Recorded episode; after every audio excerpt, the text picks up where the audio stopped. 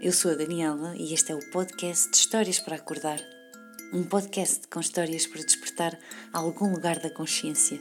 Sejam muito bem-vindas e muito bem-vindos. Era uma vez uma rainha formiga, das rainhas mais ostensivas do seu reinado, que vivia entre abundância, mantos de seda quentes e os seus arquitetos formigas que a ajudavam a estar mais à vontade dentro dos seus passos. Quando se deitou no dia 23 de novembro, nos aposentos fofos da sua cama, soltou um exclamor bem alto. Quem é que colocou a cama assim? Os arquitetos formigas correram aos seus aposentos, assustados que estavam com as palavras pronunciadas, sinais da alta indignação de uma rainha que se quer sempre consolada. Minha senhora, fomos nós. Vocês? Andámos durante seis semanas a medir tudo ao pormenor e vimos que, para o enquadramento do seu sono, através da medição do peso e da altura dos sonhos, este seria o lugar perfeito. Mas eu podia jurar que isto não dava esta sensação de aperto. Eu nem consigo abrir os braços. Talvez não, querida rainha, porque, hum, repare, a Terra moveu-se um pouco durante estas seis semanas. Moveu? Sim, Fazemos todos parte deste fenómeno e das suas rotações, e aquilo que parecia invisível deu sinais de si e apresentou-se ao mundo. Reparámos nisso quando fizemos outras obras que esta nossa casa havia encolhido em ligeira perspectiva. A rainha manteve um ar de desconfiança e altivez face ao sucedido.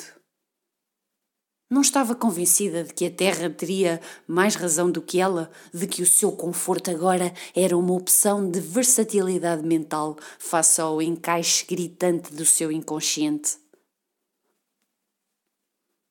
Colocou a mão nas paredes e sentiu a estrutura flexível, o terreno úmido e seco perfeito para se conjugar com outra ação e atmosfera imprevisível que, de tão perfeita, vinha de fora.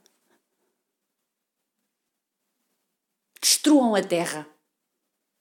Os arquitetos olharam-se com algum pavor. Que sentença seria essa, proclamada pela rainha, sem dó nem piedade, sem reflexão e ponderação, sem sequer conhecimento e humildade?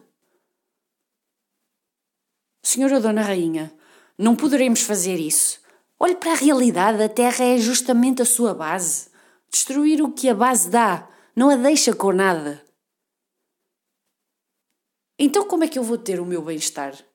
Eu estou farta de conjugar uma coisa aqui e outra ali, de me adaptar aos ambientes para integrar a minha inteireza. Se se sente apertada, você já experimentou apertar com o que a está a oprimir? Ouviu-se isto de uma pequena formiga arquiteta que trabalhava lá há pouco tempo. Olhe, conseguia-me dizer como se faz essa proeza?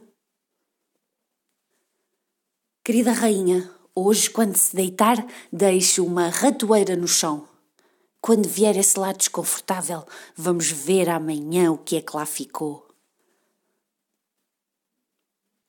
Todos ficaram surpresos com a sugestão da formiga recém-formada, porém aliviados com a sua expansão de espírito para reagir de proposta leve aos esgares de dor desta rainha.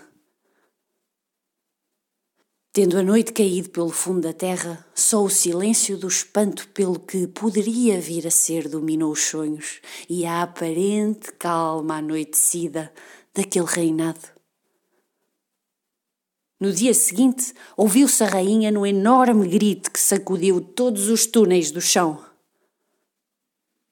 contra todas as expectativas, se era monstro, fantasma, outro animal ou criatura vil que incomodava, quem lá estava na ratoeira era a própria rainha.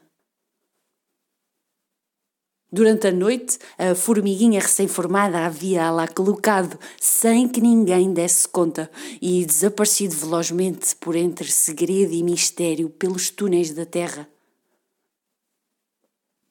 Envolta nas cordas e forças metálicas da ratoeira, a rainha formiga prestava as suas últimas palavras ao mundo.